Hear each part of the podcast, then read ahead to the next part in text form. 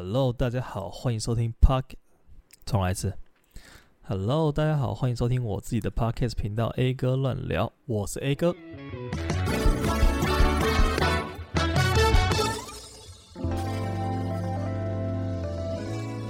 最近台湾是蛮冷的，我前两天看到新闻说这两天的气温骤降，什么十度以下，然后台南剩下九度。高雄十一度，我整个下风哎、欸！为什么我在台湾的时候就没有这种待遇？就我还蛮喜欢冬天，但是台湾的湿度感觉会冷到爆。然后刚好我这两天在欧洲嘛，然后我们这边其实最近是回温的状态。然后昨天还是前天早上出门的时候有十四度，然后你知道平常应该都是一两度，然后十四度出门的时候就觉得，看怎么可以那么热啊今天？然后就外套都穿不住，然后出门的时候就把外套脱掉，然后让那风吹，觉得哇，好凉爽，好舒服哦！没想到今年台湾那么冷。对，只是我错过了，因为过去三四年以来的台湾的冬天，我印象中几乎没有把长袖拿出来穿呢。可能过年的时候穿了一下，但我真的蛮喜欢冬天的，因为你冬天那个穿衣服的层次有没有？你就可以穿个外套啊，搭个什么东西啊，然后看起来就不会全部都 T 恤短裤、T 恤短裤、T 恤短裤，我觉得很无聊那种感觉。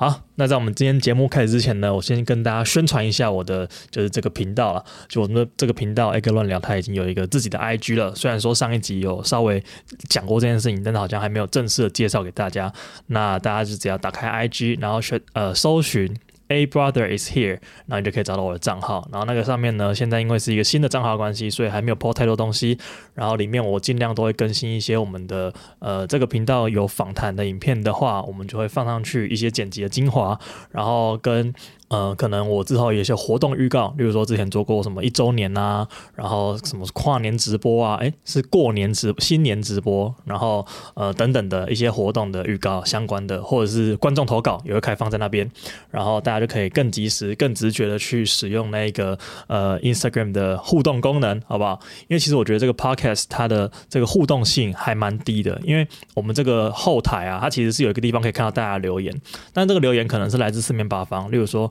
你是在呃 Spotify 听到的，或者是你是在 Apple Podcast 听到的，或者是你是在呃随便 Google Podcast 有这个东西吗？对，他听到的，然后你在上面各种地方留言，他的数据会收集统一之后，然后到我的后台我才可以看到，然后中间可能会有点时间差，例如说。Apple Podcast 它的留言会更新的比较晚一点，可能会是三天或者是一个礼拜之后才更新，那我就没有办法那么及时的看到。然后再来就是有时候回复的话，我只能在节目里面把你们留言念出来，但是有时候它并不是一个呃，假如说话题的讨论，那我就当然可以在节目里面念出来，或者是一些鼓励的话，我当然就可以节目里面念出来。但是假如说有只是来打招呼的，或者是只是想要跟我聊聊天、打个招呼，就是你知道这种简单的讯息的话，我。可以在 IG 上面回复你们，这样会更方便一点，而且更及时。因为我们在 IG 上面，它的呃我比较常用嘛，所以我的呃那个看到讯息的几率比较高。然后如果是这个后台的话，我看到讯息的几率比较低，因为它会传到我的 email，然后我再打开来看，这样子就我不会每天去 check 那个东西啦。对，反正就是呃 A 哥乱聊的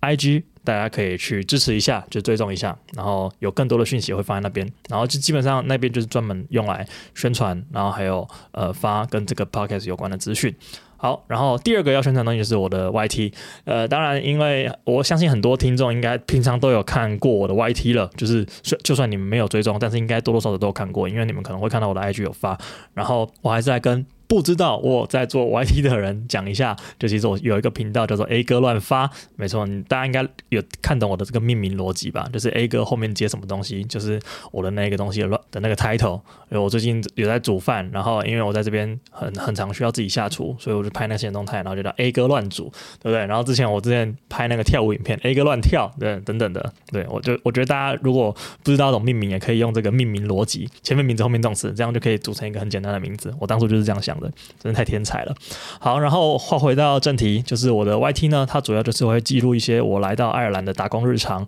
当然，现在就是才刚开始发没多久，现在有两集，大家如果有兴趣的话，可以看一下。一个是我在出发之前记录到我落地，然后另外一个是我呃跨年之前。记录了一个小小的影片，然后记录到跨年后这样。然后如果有兴趣的话，可以去看一下。我自己觉得蛮有趣的，因为其实我过去这三年来，我都是剪辑师的身份，然后剪辑跟摄影都有。然后呃，这是我第一次，呃，应该说第一次嘛，其实一直以来都有在记录我的生活啦，只是都没有办法剪出来而已。例如说，我之前有一个呃情人节的影片，那大概是七年多前吧，对，现在还没有剪出来。然后还有一些很多出去玩的影片，然后之前去美国，然后这些档案全部不见，然后 等等的，反正就是我这一次就是想要认真记录一下我的生活，然后当然是把它剪出来给大家看。所以说，如果你对我的生活有兴趣的话，就不一定要是对我的生活有兴趣啦，你里面也可以看到 IVY，然后你里面也可以看到很多在爱尔兰我遇到的人事物啊之类的。对，我觉得应该会蛮有趣的，然后推荐给大家我这个频道 A 哥乱发。好，然后当然上面也会有我们这个 A 哥乱聊的这个频道的 Podcast 的完整访谈的影片。对，因为我如果有跟别人一起聊的话，我通常都会把它记录成影片，然后传上去。所以你如果想要看到这个影像版的这个 Video Podcast，现在还蛮流行的嘛，对不对？所以说你们可以到那个频道上面去看一下，然后我会努力的更新，好不好？努力更新，因为呃剪片它就相对来说需要更长的时间了。然后对我就是会。极尽所能的，好不好？因为我现在还没有找到工作，所以我现在时间还比较多一点点。但是之后，呃，找到工作之后，可能白天就要去上班，所以就更新的速度会在，呃，对，我会努力一下。好，总之这就是我们今天的这个前进提要啦。那我们今天正题也来聊一下，我们先来更新个近况好了。就首先呢，先跟大家说，呃，恭喜我自己啊，因为在上一次跨年之前录的那一集里面有提到我的新年愿望，其中一个就是希望我可以租到一个很好的房子。那大家知道这边的租房市场是非常竞争激烈的，然后整个租房的过程呢，你可能会跟好几组客人一起竞争，所以说这边呃，在这个供不应求的情况之下，你在租房成功租到。你你想要的好房子是很困难的一件事情，然后当然我前前面也碰壁过很多次，然后现在。此时此刻，我终于在我的新家，也就是我一月十号之后搬过来了这一个家，然后住到一个我很满意的房子，然后跟大家分享一下这整个过程是长什么样子的。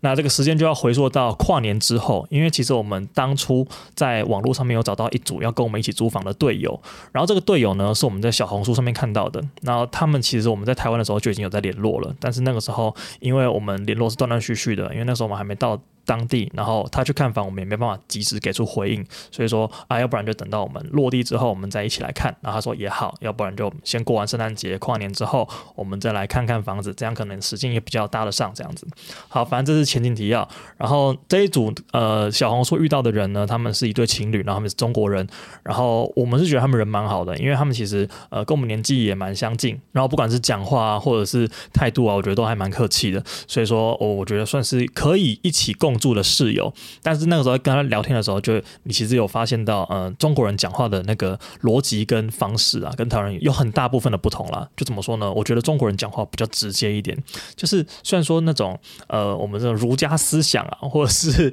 那种内敛的那种华人的那种感觉是从中国人那边传过来的，但是我觉得台湾人比中国人还要再内敛更多、更多、更多。应该说害羞嘛，就是他们比较勇于表达自己的想法跟任何的一些。些反应，然后我们台湾人可能就比较不好意思一点，然后在跟他讲话的时候，就会强烈的感觉到这个 part。然后，例如说很多地方，像他如果觉得不满意，他就会说他不满意；然后他如果觉得不行，他就觉得不行。但是他也不会让你不舒服，就是很直接的表达。我觉得这个是，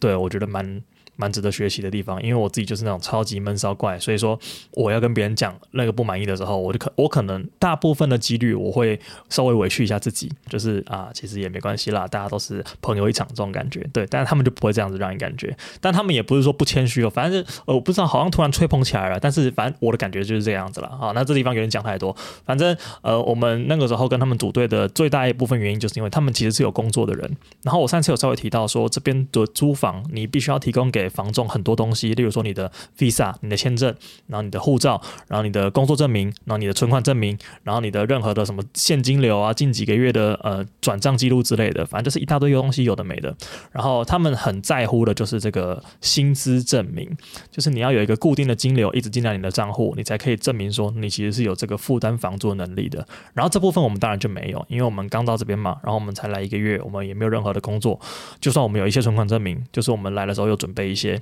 然后我们也没有办法很直接的让那个房东说，哎，其实我们是有付款能力的，这样子，就房东会比较倾向于给房把房子给那种有在呃稳定工作的人，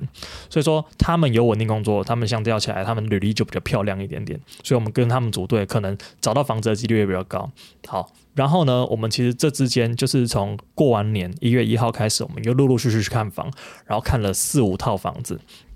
然后这之间其实看的房子有好的有不好的，但是说好，它也没有到真的让我觉得哇，就是这个房子我一定要玩，呃不，我一定要就是住进这个房子，我才觉得这个人生圆满了之类的，就是也没有到那么好。所以说，呃，整个看房的过程呢，算是一波三折啦，因为很多时候就是去，然后看了之后，现场很多组客人嘛，然后看完之后呢，你交了你的资料，然后最后房东没有选你，这个情况是一直在发生的。要不然就是你去了就发现那是一个中国大妈的房子，然后那中国大妈可能就比较势利一点，然后她就可能会跟你呃说啊，这个你要自己买，那个你要自己用，然后那个东东西坏了说我们要收钱的什么之类的。对，就是他们那种呃感觉就让你觉得很不好，你知道吗？而且有些中国大妈或者是中国房东，他们会把房子的格局乱改一通。例如说，我们遇到一个呃客厅改。把一半的客厅改成一个房间，就你可以很明显的感觉到这个位置怎么是一个房间呢？就很奇怪，它本来应该是客厅旁边的空间的，你知道吗？就是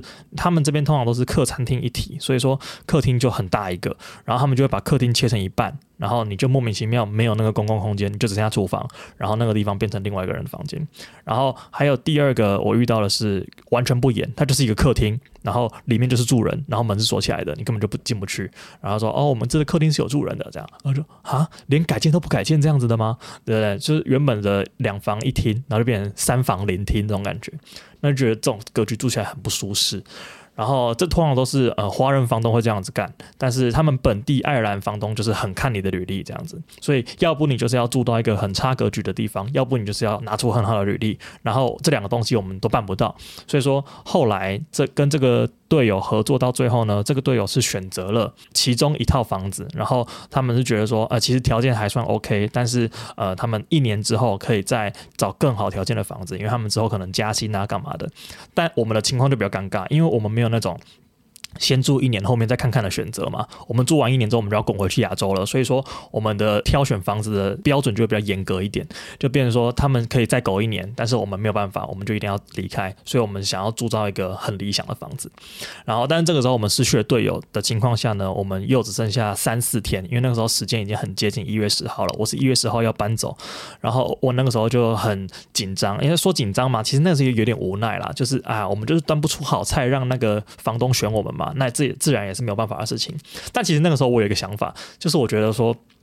最后一定都会租到好房子的，就是有点像是啊放宽心的那种感觉，你知道吗？就是佛系找房了。结果后来我就在滑小红书，就是我就加减看看嘛，因为其实各种社群啊，还有脸书社团啊什么的，我都有被加进去一些社团，然后找房子。然后我就小红书也有看一些房子，结果我就看到一个超级新的房源，就是它可能才刚上传半个小时、一个小时，然后就出现在我的演算法上面了。然后我就点进去，就看了那个照片之后，发现哎，其实格局很好，你知道吗？然后而且。又是我们想要的一房呃独立卫浴的这种感觉，然后我们就马上呃密了那一个 po 文的人，然后我就问他说：“哎，请问这个房子还有吗？我明天可以过去看吗？”那个时候大概是前一天晚上九点多十点，然后就那个人也马上回我了，然后回我之后他就说：“哦，可以，明天可以看。”然后我就说：“哦，好，那太好了，我就明天就过去。”结果我们过去那边之后呢，发现那个地方是一个住宅区，然后那住宅区其实蛮方便，就是它。铁轨呃轻轨会到，我们这边有两条捷运，呃捷运就是路上的轻轨那种感觉，然后它是十字交叉的，所以说如果你在这个十字交叉的路径上找房子会比较方便，就你的交通就，例如说你可以直达市中心啊，或者是你可以呃搭这个轻轨比较方便这样子，对，所以交通方面是一个第一个考量，然后再来就是生活周遭的机能，其实那个地方生生活周遭机能非常好，就是它附近有很大的商场、购物中心，就基本上你生活所需什么家具、厨具或者是生鲜呃各。各种零食、什么饮料什之类的，你都买得到。所以说，他的生活经验很好。然后再来就是他很安全，因为大家知道，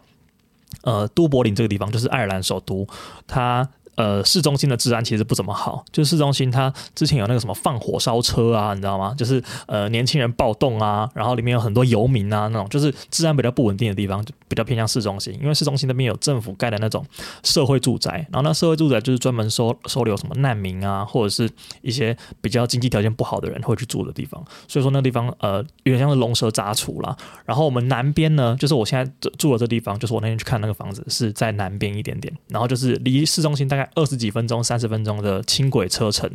然后这个地方就是比较安静，然后这边住的人也比较有钱人吧，I don't know，反正就是它是一个社区，然后看起来还蛮高级的。然后后来我们就住进来了，就是我们当天看了房，然后觉得很满意，然后空间什么的也都很满意，就是很大，然后其实设备都很新，然后房间，尤其是房间，它其实蛮大的。就如果有看到我的影片的人，哎，现在应该还看不到，因为我还没上传。就是如果之后看到我影片的人，就可以看一下我们这个房间，其实它格局算是蛮蛮宽敞的，就是窗户采光也好，然后还有位置可以放书桌，然后床也是双人床，然后呃什么衣柜什么的，我觉得都东西都蛮蛮齐全的。所以说我们第一天看到我们走进去就有那种感觉，就是哇，就是这间房子，就是这间房子，我就是要住这间房子那种感觉。我我觉得大家看房子应该都有这种感觉，就是。假如说你去看房子，后续再看的那些东西，其实都已经是在看心安的感觉，就是走进去的那一个第一印象超级重要。然后这个第一印象非常好了之后呢，我们就开始跟那个呃。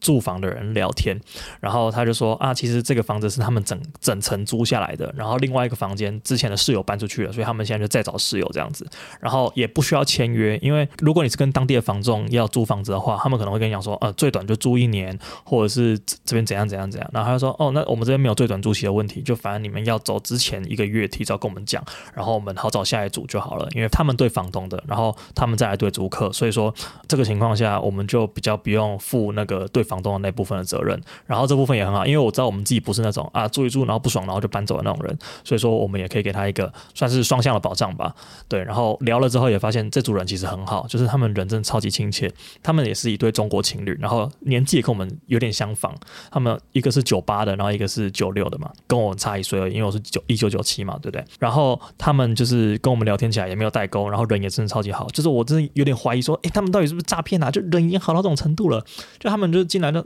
都很好客，他说：“哎，没事没事，大家都可以可以用东西啊，什么之类的。然后呃，你们晚上如果想要怎样的话，就怎样，然后带朋友来也没有问题之类的。就大家知道这边很多人遇到的。”房东其实都不那么友善，然后有些人，例如说他们有门禁，就是九点之后不能出门这种东西，要不然就是不能呃几点之后不能洗澡，然后几点之后不能带朋友回来，要不然就是什么有的没的一大堆规矩啊，什么不能煮东西，不能用洗碗机干嘛的，然后这边完全没有，就是他们就是呃生活习惯，我觉得也是蛮相似，我觉得这超重要，就是好的室友真的是住房子的一大关键。我们来这边就发现，哎，室友人很好，房间的格局也很好，客厅的空间很大，然后厨房也很大，然后。厕所也很干净，就是好像已经没有地方可以挑剔了。然后那时候我们还是要表现出一点矜持，然后说好，我们再想想看。然后一走出去，然后逛个商场，我就跟 I B O 讲说，就这间了吧，这间就是我们要住的房子啊。然后后来我们就决定当天就跟他们讲说，哎，我们决定要把这个房子定下来。然后他们也把后面的客人全部取消，然后我们就给了定金。后来我们过了几天，一月十号我们就顺利入住。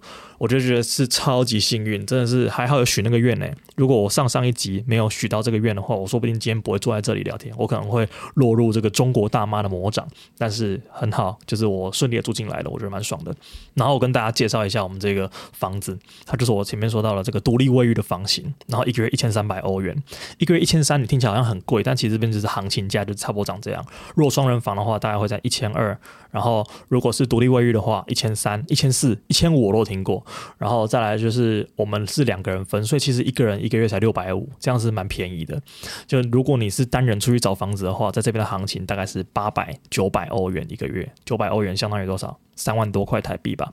对，然后你就是只有一个房间，然后厕所可能也要跟别人共用的那种程度。然后我们真的是超级幸运，找到一个一千三百欧元，然后可以有独立卫浴，然后整个空间又很宽敞的一个住房的地方，我真的觉得很开心。然后还有一个点就是我们这个室友啊，我们这个室友虽然说我们这个房子是没有客呃没有电视的，但是我们这个室友有听黑胶，然后一来的时候我们就对那个黑胶很感兴趣，因为我这辈子从来没有听过黑胶唱片，然后他后来就播给我们听，他有在玩音乐，那就觉得说哇。坐在那个客厅沙发，然后两个音响，然后播那个黑胶的感觉真的是超级棒。因为那个黑胶听起来有这种滋滋声，有没有？就是它那个是大家大家知道什么是数位音乐跟呃这个实录的音乐嘛？反正黑胶就是实录的音乐啊，它就是把现场实际的情况没有经过数位的处理，然后直接录到那个唱片里面，所以它播起来就特别有种感觉，你知道吗？就是看到东西那边转，就会有一种哦，这个东西好复古，好有情怀的那种感觉。然后当天在那个客厅晚上就是开那种小夜灯，然后天都是暗的，我们就在那边播黑黑胶，感觉那个生活的质感就整个大提升，然后觉得哇很棒，这就是我想要的欧洲生活。对，然后在这边这个房子不错的一个点是它的那个冬天的电费。比较便宜，因为它的保暖等级还不错。这边的房子有分那种保暖等级，也就是所谓的呃，你这个房子省不省电。然后如果你是住到保暖等级很差的，然后你电费就会爆干贵。跟大家讲一下欧洲的电费大概是怎样？呃，它是两个月一起，所以两个月下来的房呃房的电费大概是四百块欧元。然后这个四百块欧元呢，冬天的话还有政府的补助，因为这间房子是跟当地房东租的，所以还有报税。然后呃，就提一下那个中国大妈，我前面不是说他们改建客厅那个中国大妈嘛？然后她是没有报税的房子，那没有报税，她就可以省一笔费用，但是她也不能申请这个。任何的补助，然后就会比较麻烦。然后你看这个中国大妈就给你一大堆租金，然后她自己在省税金，然后你的电费又不能省，因为电费你要自己交，就觉得很麻烦。好，说回来，我们这个房子它就是有冬季补助，然后四百欧元分两个月，就是一个月大概两百欧元，两百欧元我们有四个人，所以大概就是四。五二十一个人大概就是五十块欧元一个月，然后我自己就觉得蛮便宜，因为其他呃房子也大概会落在五六十块一个人的这个区间，然后可能如果你的等级低一点，可能就七八十块也有可能。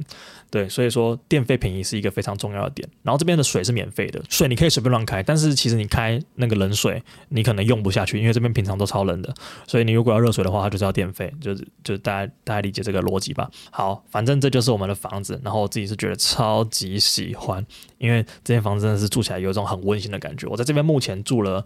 大概两个礼拜吧，今天是二十五号，然后十号住进来，所以是十五天。哦，十五天刚好两个礼拜。然后我在这边住了这两个礼拜，我就觉得说，哇，真的是起来就要感谢上帝，这真的是住到这么好的房子，真的好爽哦。然后再来就是我们的室友两个人真的超级可爱，因为他们是一对情侣，他们来这边大概两三年的时间吧，快三年。然后他们先读书，然后再去工作，然后两个人都是工程师。我们在这边遇到的所有华人，真的是所有华人哦。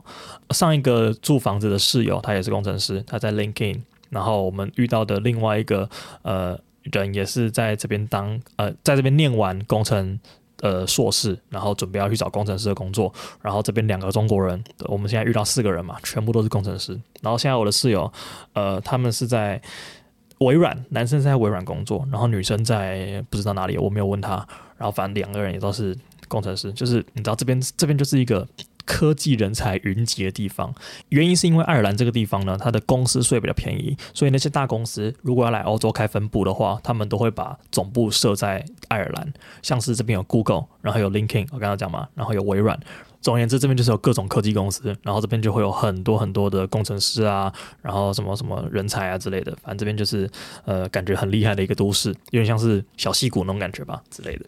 好，反正呢，这就是我们两个室友。然后我们这两个室友他很有趣，就是他们跟我们聊天，然后他说：“哎，所以你们是台湾人？”然后我们说：“对对对，我们台湾人。”然后他说：“哦，真好，我们是大陆人。”然后自己讲的时候还有点不好意思的笑出来。然后我们觉得说：“哇，这个互动真的是很好笑，就现场那个气氛，真的觉得真的觉得这个是台海友好吗？还是怎样的？”其实我后来才发现，原来呃别人也是很在乎我们，就是台湾人被误认成为中国人之类的这种情况发生。因为我们在这边遇到不止一次，像我们来了之后搭那个计程车，然后计程车司机就跟我们讲说：“哎，所以你们是中国人吗？”然后我们说：“没有，我们是台湾人。”那个计程车司机他是一个有点像拉丁裔的小哥吧，他超帅的。然后他就说：“啊，不好意思，不好意思，我的错，我知道你们不喜欢听到这个。”然后怎样，突然开始拍谁了起来。然后我就觉得哇，这个互动真的好好笑。然后还有另外就是在操场遇到一个人，然后他也是问说：“哎，所以你们是？”呃，然后我们就说，哦，我们台湾人。然后他说，哦，原来你们台湾人啊。然后就 就是突然会有一种啊，原来你是这样子的那种感觉。然后就是他们会很不好意思把你认成中国人。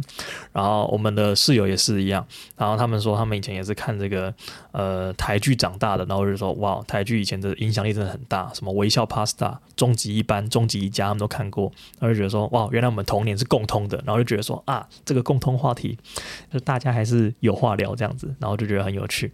他就说，他们也听。周杰伦，然后说：“哎，周杰伦不是一个族吗？在你们那个中国 有很多那个周杰伦、周炳伦什么之类的。”然后就我们就是笑得很开心。那我就顺便跟他分享我之前在网络上面看到那句话：“什么留岛不留人，只留周杰伦。”我就说：“你们听过这个吗？” 然后他就说：“啊，留岛不留人。”然后他们就觉得很好笑。他就问我们说：“那你你们台湾人听到这句话什么感觉？”我们就说：“还好，我们还有周杰伦。”就没想到我可以亲口跟对岸的同胞讲这个梗，我觉得成就感满满。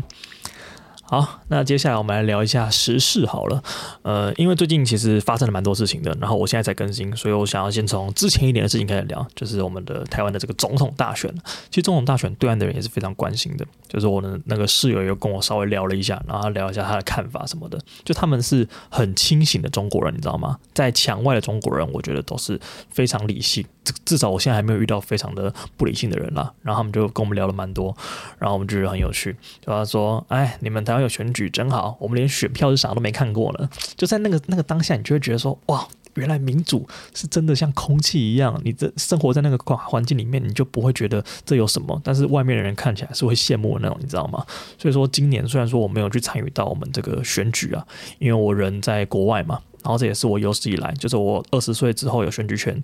然后开始第一次没有投到票的选举年，就是感感觉要有一点点。呃，空虚了。但是你今年就是听到人家这样子跟你讲的时候，你就觉得说，哇，民主真的很可贵那种感觉。就是，嗯，还好我是生在一个民主国家呢的那种感觉。就我们室友跟我们聊的时候，他们说，其实他们也是有投票的，因为我们其中一个室友他是党员，然后这个党员的身份其实是他们在学生时代就已经获得的。就你在大学的时候，学校里面会有党分部，然后这个党分部呢，它就像是一个社团的概念，但它其实里面的人都是国家的党员，你知道吗？然后你们如果是学生，你就可以选择入党，然后他们这个入党也是有条件的，就是他们会挑选一些呃成绩比较好的、品性比较优良的，就营造一种这些党员都是社会精英的感觉，然后让大家很向往去做那些党员，然后就是可以营造出一种哇，共产党好棒的那种感觉。对，然后他们就入了之后才发现原来是上了贼船了，然后他们就跟我们讲说，之前有一次在那个。党在开会的时候，因为他们人那个时候在国外了，然后在国外的时候，他们半夜三点被他们的委员挖起来，然后挖起来说啊，今天我们要投票，要投票选选什么什么什么职位之类的，然后就大家待会都要开个会，然后一起线上投票这样子，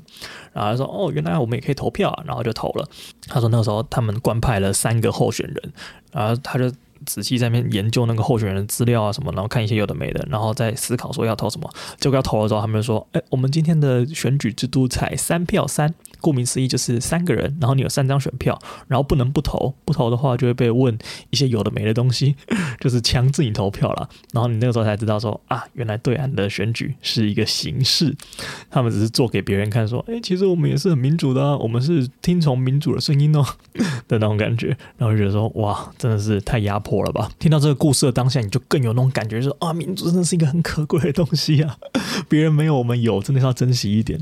对，然后今年呢，我。我观察到一些社会现象，跟大家分享一下。就是最近我还蛮热衷于去划那个 Threads 这个软体，就是大家口中所谓的“脆”。然后如果你有在看这款软体，你就会大概知道他们这款软体呢是很吃演算法的。就是你即使在上面追踪一百万个人，然后你的主页出现的东西可能都不会是你追踪的东西，它比较会像是推荐最近呃当红的话题给你看，或者是一些他觉得你有兴趣的话题给你看。像是最近我的版面上面就出现很多麻将的贴文。但是我也不知道为什么，他可能觉得我很想要打麻将，然后已经很久没有打了，所以说就推荐一些给我看吧。或者是最近很红的一些什么呃各个饮料店的小编都会各种出现，像是八爻喝茶，然后什么早安美之城啊，然后什么可不可啊之类的，就是就是当下流行的关键字啦。然后选举那两周当然就是总统大选的呃内容会一直出现，所以上面也不免会有很多的口水战，然后很多的这个抹黑啊、攻击啊，我觉得都是恶意偏多，就是你在上面很少。看到理性的讨论，大家都通常都是直接攻击另外一个阵营的支持者是智障啊，或者是智力测验不及格啊，这种东西，就是我感觉大家的用词都不是那么的冷静。然后在一个选战里面，你可以看到非常非常多的仇恨，而且有时候那个账号看起来还超级假的，就是你点进去那个账号里面看了之后，然后发现他第一篇贴文就是在臭某一个候选人，然后他的 IG 点进去之后，可能里面没有什么贴文，然后追踪者也才几个，就一点就是假账号的样子。那我自己是蛮不喜欢这种现象的，因为我觉得如果如果你要呃打一场选战，然后你是这个阵营的支持者，你应该要多多宣传说，呃，我支持了这个阵营，例如说，哇，我喜欢民进党，因为民进党怎样怎样怎样怎样怎样，因为他做了什么什么什么什么什么，你知道吗？就是讲他的政绩啊，然后讲他的政见呐，做得好的地方啊。但是我觉得大家的风向比较像是啊、例如说我喜欢柯文哲，然后我觉得民进党都是狗，然后你们就投给他的人都是智障，就是这种感觉，就是你没有在。讲你这个政党为什么好，你反而是在攻击别人，说，哎，不要投他，然后制造对立。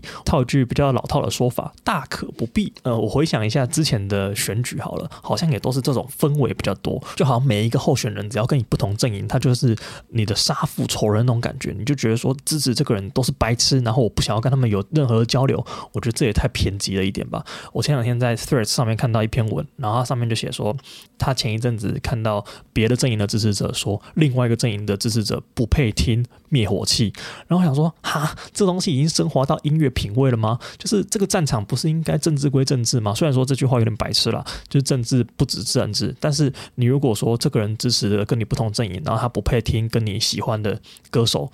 那我觉得这未免也太超太超过了吧？这已经有点变成一种歧视了。例如说，之前呃高雄市长在选韩国瑜的那一届，然后大家都说这是一场大型的智力测验。我觉得说，到底是到底跟智力测验什么关系啊？就是这只是一种选择，你投了 A，然后你不投 B，然后你就说这个人是智力不足，这到底什么鬼啊？如果你这个候选人真的是一个很好的候选人，然后你自己的提出的政见大家也都很满意，然后你做的事情、你的政绩大家也都看在眼里的话，你自然不用去。跟别人讲说，呃，另外一个阵营的人不要投他，因为投他人都是低能儿，不用这样子攻击，人家也会投你啊，就有一种真金不怕火炼的感觉。所以我觉得说，大家应该要更理性一点。好了。反正不管怎么样，结果已经出来了，就是今年的总统大选已经结束了。然后现在，呃，threat 又回到一片祥和，就跟我选前想的一模一样。很多人都觉得说，啊，为什么这边变成政治版啊什么的？然后我那时候心里就默念说，嗯，等到选举结束之后，这群人就完全不见了。然后现在事实也证明说，这群人真的完全不见了。